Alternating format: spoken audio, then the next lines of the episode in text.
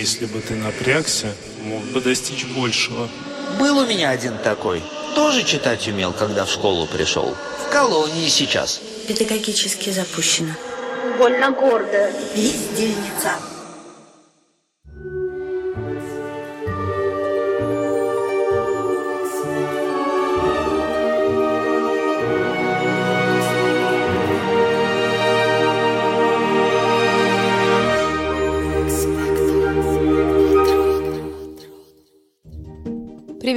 Это подкаст «Экспекты Патроном». И мы его ведущие. Аня Шур, ленивая, но способная. И Аня Красильчик, хорошая девочка, которая не хочет учиться. Раз в неделю мы встречаемся, чтобы поговорить о книжках, которые мы любим и в которых мы пытаемся найти ответы на какие-то важные вопросы, которые мучили нас в детстве и в каком-то смысле и сейчас тоже мучают. Поэтому мы его и назвали «Экспект Патроном». Это как волшебное заклинание с Гарри Поттером, которое тебе помогает в сложный момент. Я часто думаю о том, что мне говорили в школе учителя, и о том, как э, эти слова потом э, сказались в моей жизни. Я даже недавно написала пост в Фейсбуке и спросила всех своих знакомых, что про них говорили учителя. И удивительно, потому что оказалось, что учителя всем говорили примерно одинаковые вещи, и часто эти вещи даже не то, что не очень приятные, но даже очень неприятные. Способностью. Все время витает в облаках. Умная, но очень ленивая. Нас ждет наркозависимость. Так всю жизнь проспишь. Слишком много себе позволяет. Язык слишком длинный. Ты все время немного не дотягиваешь. Господи, какой кошмар. Да, это просто ужас. Вообще непонятно, как потом с этим жить. Вот скажет тебе что-нибудь такое кто-нибудь в школе, и ты потом всю жизнь будешь чувствовать себя бездельницей, ленивой, и еще ждать, когда же ты наконец пойдешь в тюрьму. И что ты не дотягиваешь. Не дотягиваешь. Эти мерзкие ярлыки к тебе, правда, приклеиваются как будто намертво. И вообще, Нюх, ты как думаешь, от них можно отделаться? Можно, конечно, от них избавиться. Очень, правда, бывает это тяжело. И мы с тобой как раз сегодня будем говорить про книжку, в которой и обсуждается этот вопрос. Откуда берутся ярлыки, куда они деваются, если деваются, и вообще, что они делают с человеком. Книга называется «Пока нормально». Ее написал американский такой замечательный писатель Гэри Шмидт. И м, начинается она с того, что главный герой, ему 15 лет, его зовут Дуг Свиток, он переезжает в новый город вместе со своей семьей. И с самого начала он абсолютно уверен, что это самый тупой городишко на свете. Он его так называет. Тупой городишко, тупой Мэрисвилл. Он э, страшно недоволен этим переездом, ему пришлось оставить школу, в которой у него были какие-то друзья, и, и совершенно никто не спросил, хочет он в этот городок ехать. Ну и, соответственно, мы когда видим, как он описывает действительность, он на самом деле ужасно напоминает э, Кая из «Снежной королевы», которому в глаза попал осколок кривого зеркала. Можно процитировать, что он там идет по улице и видит, значит, что на крылечках собаки, и там так сказано.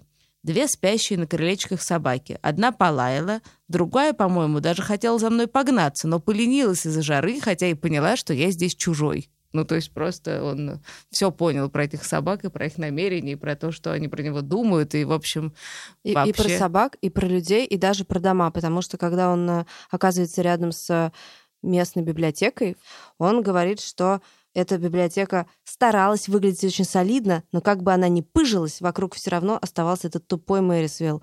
То есть все уже заранее просто тупо, отвратительно, и он не дает этому как будто бы никакого шанса. Да, и когда он, например, вот на улице видит девочку, видимо, симпатичную, то первое, что он про нее думает, что вот она едет на велосипеде, у нее какой-то тупой розовый замочек, и вот она этим замочком этот велосипед пристегивает, и, в общем, первое, что он ей говорит, а чего ты от меня велосипед?» Запираешь Да, велосипед, думаешь, запираешь. украду, Да-да-да, то есть А- он сразу нападает.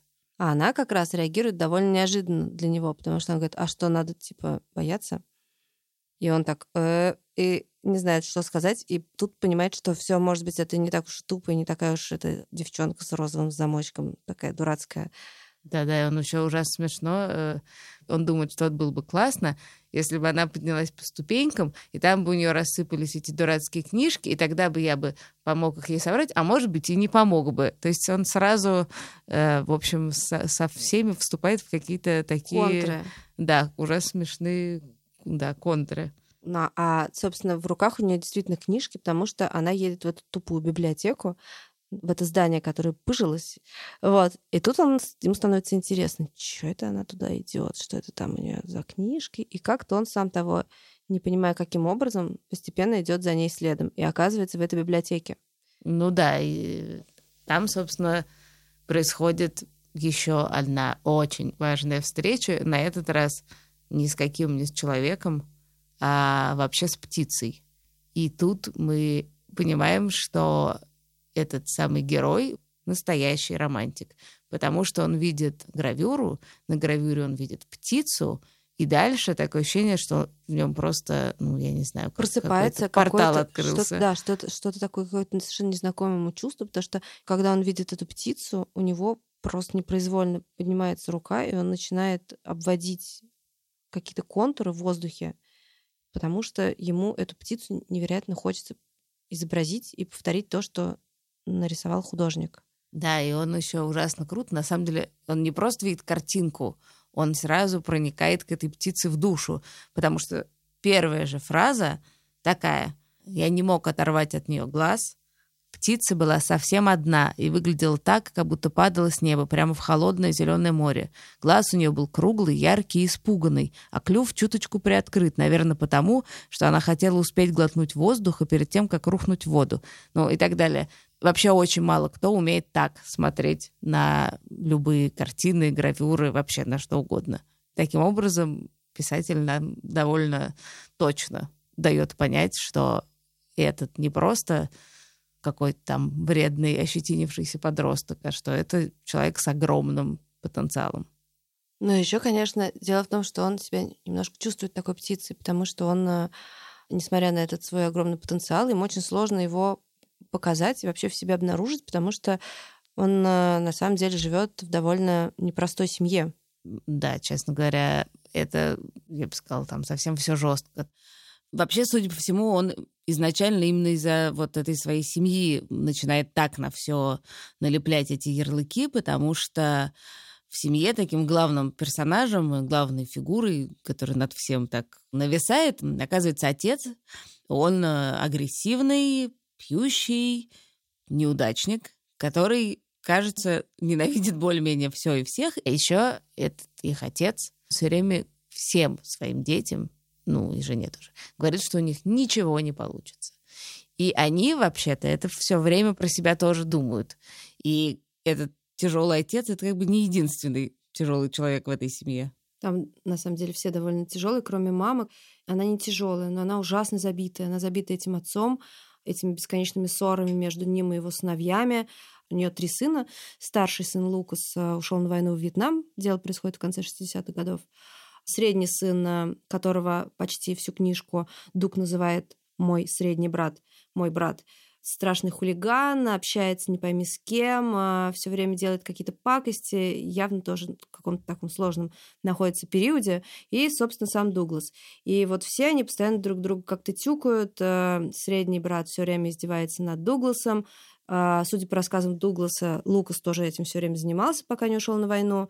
И, соответственно, этот ужасный алкоголик-отец э, просто постоянно всем делает э, больно, неприятно и все время действительно вешает на все ярлыки. Ну и вот э, точно так же, как отец лепит им всем ярлыки, что у них ничего не получится, точно так же и Дук относится к окружающему миру. Ну и вот тут, собственно, происходит главный фокус книжки, что этот тупой Мэрисвилл оказывается не таким уж тупым, и именно здесь он начинает понимать постепенно, что мир и люди, на которых он все это навесил, немножко не такие. И начинается все как раз с той самой девочки с розовым замочком и велосипедом, которая на все его хамство реагирует каким-то... Бесстрастно. Да, ну как-то спокойно, и начинает с ним общаться, и постепенно как бы этот круг людей, которые с ним готовы как-то взаимодействовать и общаться, он все расширяется и расширяется, и в том числе он, например, находит работу доставщиком продуктов в магазине, в магазине отца этой девочки. Так постепенно этот город пускает его в себя. И в Мэрисвилле, в этой библиотеке, он встречает уже совершенно уникального человека. Это такой старичок, который там работает, и который ему сначала кажется ужасно тоже дурацким, потому что у него из носа торчат дурацкие волосы, из ушей торчат дурацкие волосы, И брови цепочка, у него... цепочка и у него у него висит дурацкая цепочка от очков. В общем, все у него как-то по-идиотски, как кажется, Дугу. Но на самом деле это совершенно оказывается замечательный человек, который открывает ему что-то очень важное и не просто его не выгоняет из библиотеки, чего, в общем, Дуг ждет, а показывает ему очень ценные гравюры. Та самая птица, которая заинтересовала Дуга, это часть очень-очень э, такой э, ценной, дорогой книги, альбома «Птицы Америки». И, в общем, он не просто подпускает его смотреть, значит, бесконечно на эту птицу, а он еще и догадывается, что этот мальчик должен рисовать. И хотя, конечно же, когда он ему это предлагает, Дуг говорит, я рисовать? Да вообще, да я даже вообще о чем вы? Что за чушь? Но мистер Паул не только подбрасывает ему все время какие-то там карандашки, бумагу, он а, постоянно перелистывает эти гравюры, чтобы Дуг все время рисовал что-то новое. Ну, в общем, так получается, так писатель выстраивает, что там за первый месяц в этом городе Дуг как будто ему приоткрывается как краешком какая-то такая немножко другая жизнь, в которой можно не считать самого себя э, как бы, Ничтожество. ничтожеством. Да, и Дуг, э, ну, он немножко приоткрывается, да, так вылезает из-под своего панциря, и, в общем, э, даже и город местами ему кажется симпатичным, и люди, может быть, не такие уж уроды. Но тут, конечно же. Как говорит Дуг, после чего-то хорошего всегда начинается что-то плохое. И в каком-то смысле он прав, потому что действительно, ну, по крайней мере, в том куске своей жизни, который он нам описывает, происходит примерно так. Потому что тут случается очень неприятная история. Да, в э, вот этот магазинчик, где работает Дуг, его грабят. И весь город, конечно же, уверен, что это дело рук, кстати, не самого Дуга. Он вроде э, вне подозрения, но его брата, потому что, типа, он там все время отирался с какими-то еще ребятами. Сомнительными какими-то Сомнительными, ребятами. да. А это, и, и это, конечно, он. И, ну, как бы Дуг точно знает, что это не так, потому что он просто знает, что был дома, это, что он, пока он рисовал какую-то очередную птицу, он видел, что его брат спит рядом. Но все это немедленно, значит, весь этот прогресс как бы отменяет, и уже опять все ему не доверяют, и хозяин магазина тоже как бы перестает этому Дугу доверять, то есть он его не увольняет, но э, вот, например, уже деньги за м, вот Наличные эту доставку, да, ему. уже говорит, ну, типа, мне потом заплатят. Но тут кончается лето, и начинается школа. И, конечно же, так это крошечный городок, вся школа, все учителя и директор, все знают про вот это подозрение, которое пало на его семью, на его брата, и опять сыплются вот эти ярлыки. Первое, что он видит в школе, это директор, мистер Питти. Да, и первый же, что ему говорит директор, что он постригся, потому что он похож на девчонку. Ну, как бы понятно, что после этого Дуг не просто, дело даже не только в ярлыках, в том, что Дуг, конечно, немедленно занимает эту оборонительную позицию и дальше уже только хамит. И это первое впечатление от школы, она задает тон э, всему тому, что происходит дальше, потому что дальше и Дуг уже про эту школу решил, что от нее ничего хорошего не дождешься. И учителя, вслед за директором, тоже к нему относятся с некоторым предубеждением. Там учительница математики его не вызывает, учитель физкультуры все время на него орет и пытается его заставить делать, как ему удобно. Физрук — это вообще просто какая-то отдельная история. Он прямо такой классический солдафон, и он всех гоняет, и, в общем, особо никому не присматривается. Но, видя этого Дуга, конечно, тут же начинает к нему бесконечно придираться. И на, в общем-то, довольно безобидную его шутку там Дуг в какой-то момент сделал, конечно, ужасный проступок, ужасный. Он перебежал из команды одетых в команду полуголых. Ну, у физрука такой способ разделить мальчиков на две команды. Типа одни в майках, одни без маек. Волейбол, они, по-моему. Да, и вот Дуг, значит, перебежал из одной команды в другую, и это просто разъярила физрука, потому что что может быть ужаснее, чем... Ну вот, ну и все, и дальше у них начинается такой классический школьный конфликт. То есть э, все по-честному. Дуг ненавидит школу, школа ненавидит Дуга, но этот совсем. писатель, да, ему не так интересно рассказывать просто про школьный конфликт. Ему гораздо интересней рассказывать про то, что бывает, если кто-то внимательно присмотрится к человеку.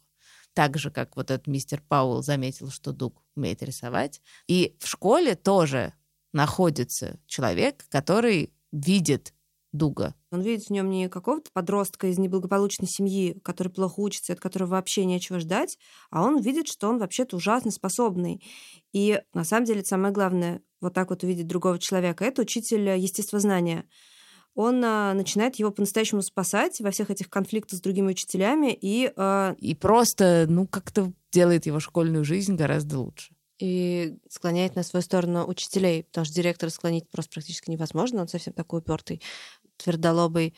Как бы сказать это вежливо? Тупик. Тупик. На самом деле тупик — это тоже слово из этой книжки, потому что среди птиц, которых рисует э, Дуг, тупики. И он этих тупиков э, сначала все время такие тупые эти тупики, все время тоже их как-то ругает, но потом он тоже начинает их любить. В общем, этот директор абсолютный тоже тупик, потому что он совсем не готов ни на что посмотреть, ни в кого вглядеться. Но другие учителя, к счастью, не такие тупоголовые. Ну да, и, собственно, там есть э, совершенно душераздирающая линия. Я не знаю, как там была устроена образовательная система в Америке конца 60-х, но, в общем-то, этот 15-летний Дуг не умеет читать. Вот, и этот учитель э, замечает, что Дуг не умеет читать, и очень как-то деликатно и аккуратно говорит об этом. Учительница литературы, которая, собственно, задала читать Джен Эйр, которую Дуг не может прочитать, и он, Ну, конечно же, да. заранее решает, что Джен Эйр тупая и вообще. Но, в общем, постепенно она начинает с ним заниматься, и он учится читать, и он прочитывает Джен Эйр, причем всю. И, в общем, постепенно все учителя э, начинают понимать, что он вообще не просто какая-то паршивая овца из плохой семьи, а вообще-то ужасно способный, талантливый парень. То есть Дуг встречает каких-то все-таки людей, которые так или иначе, ну, готовы с ним общаться или готовы ему что-то такое показать или чему-то его научить. Но самая безнадежная линия довольно долго в этой книжке — это линия его семьи.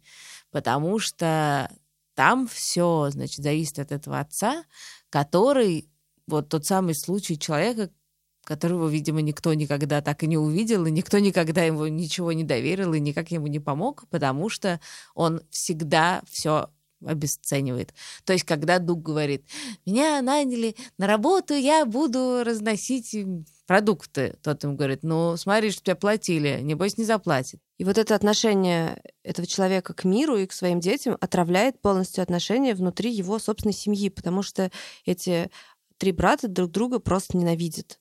Но все меняется в один удивительный момент, когда приходит письмо о том, что Лукас закончил свою службу и скоро вернется домой. Да, ну и возвращается Лукас совсем не таким, как был, просто потому что его очень сильно покалечило на войне. И, значит, вот им говорят, что вот его можно поехать встречать, они все вместе едут в Нью-Йорк его встречать.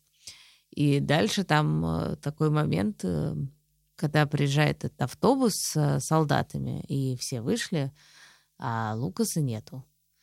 И дальше эта мама поднимается в автобус и понимает, что Лукас э, ну, в инвалидном кресле, потому что он остался без ног, и к тому же у него еще такая повязка на глазах, и непонятно, он будет видеть или нет. И с этого момента вообще-то все меняется, и когда они возвращаются домой с этим Лукасом в этой коляске, потом они, когда приезжают домой, его надо вытащить, и средний брат, вот этот, которого Дуг всю книгу просто ненавидит. И не а, называет всю книгу по имени. И вот когда этот неназванный мальчик пытается помочь, собственно, вот этому старшему брату, ну, то есть берет фактически на руки и вытаскивает из машины. Вот в этот момент В этот момент Дуг, наконец, первый раз в книжке называет его по имени. И так мы узнаем, что на самом деле среднего брата зовут Кристофер. И вот в этот момент эти трое, Лукас, Кристофер и Дуг, становятся вот такой командой. который помогает этому несчастному Лукасу вкатиться в дом и вообще как-то привыкать постепенно к обычной жизни после этой ужасной войны. И тут еще есть такая линия, которая на самом деле тоже по ярлыки. Линия Лукаса, который приходит искалеченный с войны, и на самом деле кажется, что он в таком глубоко депрессивном настроении, состоянии, потому что он э, считает, что его жизнь кончена, у него нет ног, он ничего не видит, и просто дальше ничего не будет, потому что что вообще может быть? Работать он не может, читать он не может. И он все время, каждый раз, когда кто-то говорит что-то, ну, я побежал. Короче говоря, стоит кому-то сказать что-то, любую фразу, где фигурирует какой-нибудь глагол, связанный с движением, или фигурирует слово «ноги», э, Лукас обязательно отпускает какую-нибудь саркастическую шуточку или какую-то фразу, что, мол, ну да, конечно, ты же можешь побежать. Да-да-да, ну, конечно, у тебя же есть ноги. И в какой-то момент Дук не выдерживает и говорит, да достал ты уже всем это все время говорить, ты все время про это говоришь, уже все поняли, что у тебя нет ног, пошел бы ты лучше и накачал бы себе там руки, или пошел бы ты лучше и занялся бы чем-то, потому что вообще ты живой человек, и что ты еще можешь. И тот ужасно начинает сначала беситься, он весь пыхтит там и как-то пытается ему двинуть, а тот говорит, ну давай, давай, попробуй. И после этого удивительным образом эта реакция Дуга производит на Лукаса совершенно целительный эффект, потому что после этого он вдруг реально понимает, что вообще-то он что-то там может. И он там постепенно начинает и думать о работе, и с большей охотой ездить к доктору. В итоге он э, оказывается, что он что-то видит, с него снимают повязку. И на самом деле Гэри Шмидт, мне кажется, это очень видно из этой книжки. Он как-то очень, на самом деле, людей любит. Он все время пытается своему герою показать, что вот несмотря на вот зашоренность этого отца, несмотря на способность людей, готовность людей на все навешивать ярлыки, всегда, вот всегда где-то есть очень хорошие люди, которые, несмотря ни на что, вот как-то помогут и сделают все, чтобы тебе там было как-то лучше. И, в общем, в итоге действительно этому Лукасу помогают, он начинает видеть, и он начинает там как-то качаться, и он э, находит в итоге себе работу, и... Да, ну и естественно, конечно, какой-то момент выясняется, что и тот ярлык, который Дуг повесил на своего учителя физкультуры, и мы с вами повесили, когда про него говорили, что он такой типичный солдафон, что, конечно, и он оказывается живым, очень тоже израненным, но, в общем, совершенно неплохим человеком. Дело в том, что в какой-то момент Дуг случайно заглядывает в какие-то бумажки, которые там лежат у этого учителя, и видит там очень страшные рисунки — с изображением сцен чудовищных, ужасных сцен, которые не выходят из головы у учителя физкультуры, потому что он сам был во Вьетнаме и насмотрелся там такого, что его, конечно, искалечило внутренне, и с чем он пытается жить. И, в общем, мы вместе с Дугом понимаем, почему он так себя ведет, что за этим стоит. И удивительным образом Дуг находит к нему через эти рисунки, ну, не просто ключ. Он а, ему говорит, вы были во Вьетнаме, мой брат как раз оттуда вернулся, он почти не разговаривает. И у них происходит тут какой-то, даже не просто контакт, а у них, конечно, абсолютно после этого меняются отношения. И тут тоже будет спойлер, потому что тут можно сказать, кем становится Лукас, куда он в итоге идет работать. Да, он в итоге идет работать учителем физкультуры и э, помощником тренера или тренером, ну, в общем, каким-то таким, и, конечно, это идеально ему подходит. Да. Получается, что в итоге эта книжка, помимо всего прочего, нам говорит о том, что ужасно важно, чтобы на каком-то этапе тебя кто-то увидел, и кто-то что-то про тебя понял, кто-то в тебя поверил. И в целом этого может быть достаточно, чтобы вытащить тебя из очень э, тяжелых и неприятных ситуаций, потому что у каждого брата, да, если эти братья, они так немножко, они как бы все разные, но в каком-то смысле они, это все один и тот же тип человека, очень закрытого от внешнего мира, очень ощетиненного, очень заранее нападающего, чтобы его не обидели. Это прям такой, ну и вообще в целом, мне кажется, такие люди встречаются довольно часто. И у каждого из этих братьев как бы появляется некий вот такой патронус, да, человек, который их видит и который готов им помочь. И самое смешное, что, например, у среднего брата этим человеком оказывается вообще полицейский. Тот самый полицейский, который до этого подозревает его в ограблении магазина и везет его в участок, там допрашивает, но именно этот полицейский становится потом его фанатом. А патронусом Лукаса оказывается вот этот жуткий физкультурник, который, значит, изводил Дуга. А у Дуга вот есть э, и одновременно вот этот внутренний защитник, он сам, да, который э, вдруг оказался художником и в котором оказался такой запас творчества. И внешне, честно говоря, Гэри Шмидт немножко даже, по-моему, перебирает с количеством патронусов. Ему э, просто очень Дуга. нравится Дуг, и он очень Да, хочет, чтобы ему было хорошо. Да, он его прямо спасает со всех сторон. У него и учитель естествознания, который ему помогает, и этот мистер Пауэлл, который учит его рисовать. Но на самом деле, конечно, эта история вот про это прозрение, про необходимость увидеть другого человека без ярлыков, просто увидеть. И это не обязательно может быть учитель, и не обязательно может быть библиотекарь, и даже не обязательно это может быть взрослый человек. Это просто может быть какой-то человек, который вдруг на тебя смотрит совершенно как-то иначе. Но сегодня мы говорим в основном про учителей, потому что в Матильде мы слишком, как мы потом подумали, много говорили про злых учителей. Да, какой-то получился дисбаланс, потому что, конечно, на самом деле очень часто все-таки вот этим взрослым, который увидел человека, оказывается учитель.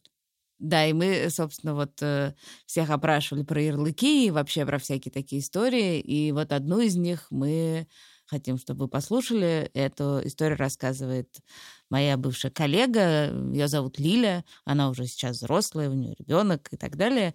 Но вот история про то, как она училась в школе. Когда я училась в школе, была совсем другая система образования, поэтому было важно не то, сколько ты знаешь и как, а какие-то административные правила, которые мне всегда получалось только нарушать. Она была такая хулиганка, оторва, и явно ей все говорили, ну что же ты, Лиля, такая хорошая девочка, а вот, или опять ты, Лиля, что-то натворила. Мне просто ставили двойки, потому что я была в постоянном протесте. Но это все закончилось, когда к нам в класс пришла моя учительница Любовь Владимировна, которая была сразу после института, и она очень любила детей, ей было интересно с нами. И благодаря ей мне захотелось ей показать, что я тоже могу быть отличницей. Поэтому всего за полгода я исправила все свои оценки на пятерки и даже перестала на переменах вылезать в окно из класса. А вот история нашей коллеги Сони, которая как раз про такой ярлык очень, э, его очень часто развешивают. Кто-то гуманитарий, а кто-то, значит, технарь. Ну ты же гуманитарий, тебе это не понадобится. Да-да-да, фу. И вот это ровно история про нашу Соню. Я пропустила седьмой класс, потому что моя семья уезжала в Китай, и у меня и так были проблемы с математикой. Но главное, я пропустила первый год физики в школе. И когда я пришла первый раз переписывать что-то к учительнице по физике, и она меня спросила, по каким другим предметам у меня тройки, и я очень радостно ей сказала, что по всем точным наукам. И для меня это была какая-то уже очевидная истина, что я гуманитарий, что как бы, ну, для меня это не может быть просто и ин- и интересно. Вот, и когда я это сказала этой учительнице, она как-то так кивнула, такая, а, ну, ну, понятно. И потом, когда я принесла ей, собственно, эту переписанную работу, она мне стала объяснять, типа, что, где, в чем, какая была задача. И она мне просто подсказала, где, ну, какой ход мысли логический. Я ей все ответила, что там надо делать. И она мне поставила то ли четверку, ну, в общем, какую-то нормальную оценку.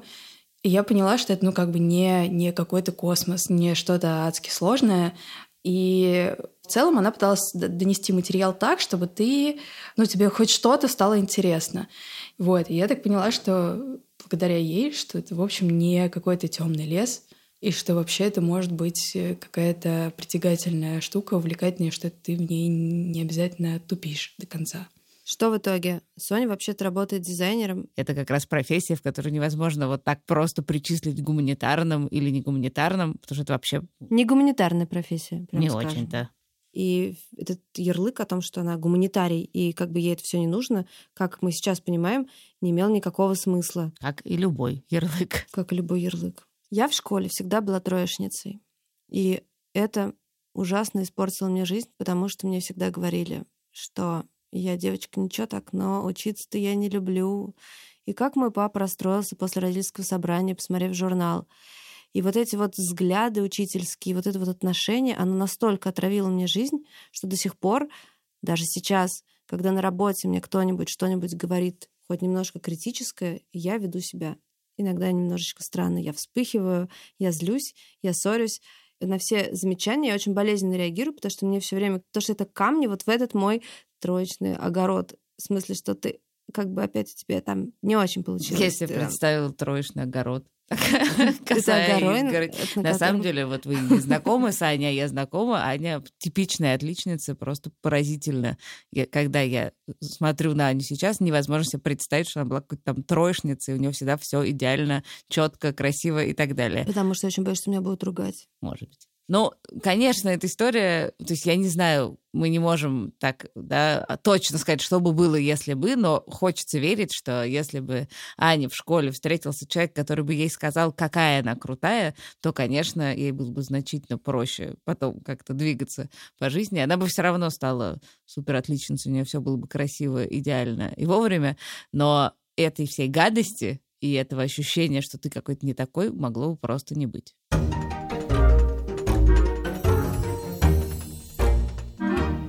Мы традиционно заканчиваем выпуск э, рекомендациями книг. Я хочу начать с еще одной книжки Гэри Шмидта. Как вы уже поняли, нам очень нравится этот писатель. Книжка называется «Беда», и в ней немножко обратная история. В ней есть, ну, главный герой, ему тоже 14, и есть его старший брат. Он с самого начала книги в коме, ну, в общем, его как бы нету, но на нем тоже висят всякие ярлыки, только другие, что он такой классный, красивый, спортсмен, я не знаю, все на свете, он такой потрясающий молодец. И этот главный герой, он должен все время, ему все время как говорят про его брата, он все время должен ориентироваться вот на этот светлый, блистающий, я бы сказала, образ брата. Ну и, конечно, в какой-то момент оказывается, что все немножко не так. Еще одна книжка называется «Эволюция Калпурни Тейт», и она не совсем на самом деле про это, она про то, как девочка в XIX веке, значит, э, которая растет в такой пуританской э, американской семье, ну, и хочет стать, э, ну, примерно Дарвином она хочет стать. Ну, то есть она очень интересуется наукой, она очень умная, она очень крутая, ну, и, естественно, на ней висит такой не ярлык даже, а я не знаю, таблица, плита, на которой написано, что она девочка, и все это ей не положено. А я хочу посоветовать книгу Чучела, которая на самом деле не столько про отношения между взрослыми детьми, между такими людьми-патронусами и тем, кто все не верит, а про кое-что другое, про школьную травлю, которая происходит э, с главной героиней, ее зовут Лена, она приезжает из большого города в маленький городок, где живет ее дедушка, и сначала у нее все ничего, а потом э, она попадает в такую довольно ужасную историю и становится объектом э, издевательств и травли в этом классе, но у нее при этом в этой новой школе совершенно замечательная учительница, которая немножко делает ее жизнь лучше и которая как раз э, ни на кого не вешает ярлыки. Мы прощаемся. Пока. Я скажи пока. Пока. Спасибо за отзывы и комментарии, и письма. Мы все читаем. Нам и... очень приятно их читать. Да, честно говоря, когда у меня плохое настроение, я всегда теперь лезу смотреть отзывы. Я тоже перечитываю их целыми днями. Спасибо вам, ребята. Так что, в общем, пишите нам, пожалуйста, если у вас есть вопросы или какие-то идеи, посылайте их нам на арзамас собака arzamas.academy. В теме письма не забудьте написать, что это для подкаста «Экспекта Патроном». Пока. Наш подкаст можно послушать везде, и в Яндексе, и в ВКонтакте, и в Кастбоксе, и в iTunes, в общем, везде, где вы слушаете подкасты. Но лучше всего его слушать в приложении «Радио Арзамас». Мы благодарим редактора Асю Терехову, звукорежиссера Павла Цурикова, выпускающего редактора Дмитрия Перевозчикова, композитора Михаила Соробьянова, расшифровщика Кирилла Гликмана, фактчекера Надежду Богданову и студию «Глаголев ФМ».